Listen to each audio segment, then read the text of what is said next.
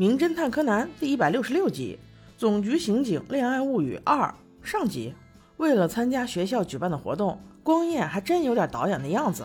他手里拿着一个纸卷，指指点点地对着柯南和灰原说道：“哎，你们这个戏演的不好，应该这样这样这样演。”柯南听了一脸不忿，非要演这个假面超人吗？还到废弃大楼里面演？不如我们演警匪故事吧，这个我拿手。光彦还没有想到要反驳他的理由，结果突然从门外闯进来两个人，真的演开了警察抓小偷的故事。柯南定睛一看，原来是美和子警官，他正追着一个穿西装的男士，啪啪两枪，还真的开枪威胁他。我看来不是演戏啊！那男人一看，竟然敢开枪，我给你来个绝的，直接一把抱住了步美。你们不要过来啊！要不这小孩我是不会放过他的。话还没有说完，扭身就跑。步美怎么挣扎也没有用啊！可是他跑了一段之后，看见警察没有紧追其后，一反常态的轻轻把步美放下，并且还说着：“哦，小朋友，叔叔没有弄疼你吧？实在是很抱歉呀，你快走吧。”这一句你还把步美给整不会了？你不是应该穷凶极恶吗？步美呆呆的立在那儿，显然有些摸不着头脑啊！眼看着这个坏人跑远了，他才意识到，哦，原来这个叔叔是个绑架人的好叔叔。此时，美和子举着枪已经追了上来。那男人跑到屋顶之后，见无路可逃，竟拿了个梯子，直接跑到对面楼上去了。眼看追不上的美和子，同样也使了绝招，扒着下水管道，也不要命的弹了过去。这一幕把紧追其后的高木警官给看呆了。学姐从此不再是偶像，而是女神呐，要膜拜的。只听美和子冲他喊了一句：“高木警官，你去楼下堵他。”这时，高木才傻不愣登的又跑到楼下去。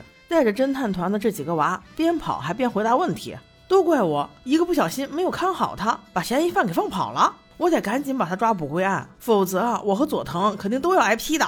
另一边，美和子在男厕所不出意外的逮到了这个逃跑的西装男，眼看着手铐已经损坏，为了防止他再次逃脱，美和子用一个新手铐一边靠着他的手，一边又靠着自己。我叫你这次还跑，但是转念一想，妈呀，这下完了。这男的可是钻到男厕所的马桶后头去了，现在不但他跑不了，我也跑不了了。钥匙还找不着，只能等高木警官过来了。趁这个机会，那西装男倒是滔滔不绝了。警官小姐，警官小姐，我求求你听我说吧，我真没有杀人呢，我是冤枉的。美和子就问他：“那你跑啥呀？”男人说道：“我十七年没有见的女儿，好不容易要成亲了，给我寄了请柬，你说我怎么可能不去呢？而且还附上了机票，明天中午就要走了。”我怎么可能杀人呢？我虽然是不喜欢那个上司吧，但是也不至于杀了他呀。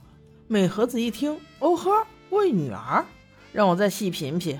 于是趁着高木还没有来，又细细的听了一遍这男人的陈述，真的动了恻隐之心。高木带着一群娃们，好不容易找了过来，他也没有手铐钥匙呀，只能回总部去取。但是此时美和子告诉他了一个大胆的想法：既然咱们都认为这男的是被冤枉的。那高木警官交给你一个重要的任务，请你在明天早上十点之前抓住真正的杀人犯，不但可以将功补过，而且还可以大显身手呢。高木很犹豫啊，心想我是个弱鸡呀，我怎么做得到？美和子一看就明白他的心思，直接鼓励他说：“你不是一个人，你还带了一帮小娃呢。”高木倒没想这么多，只为心中的女神冲呀！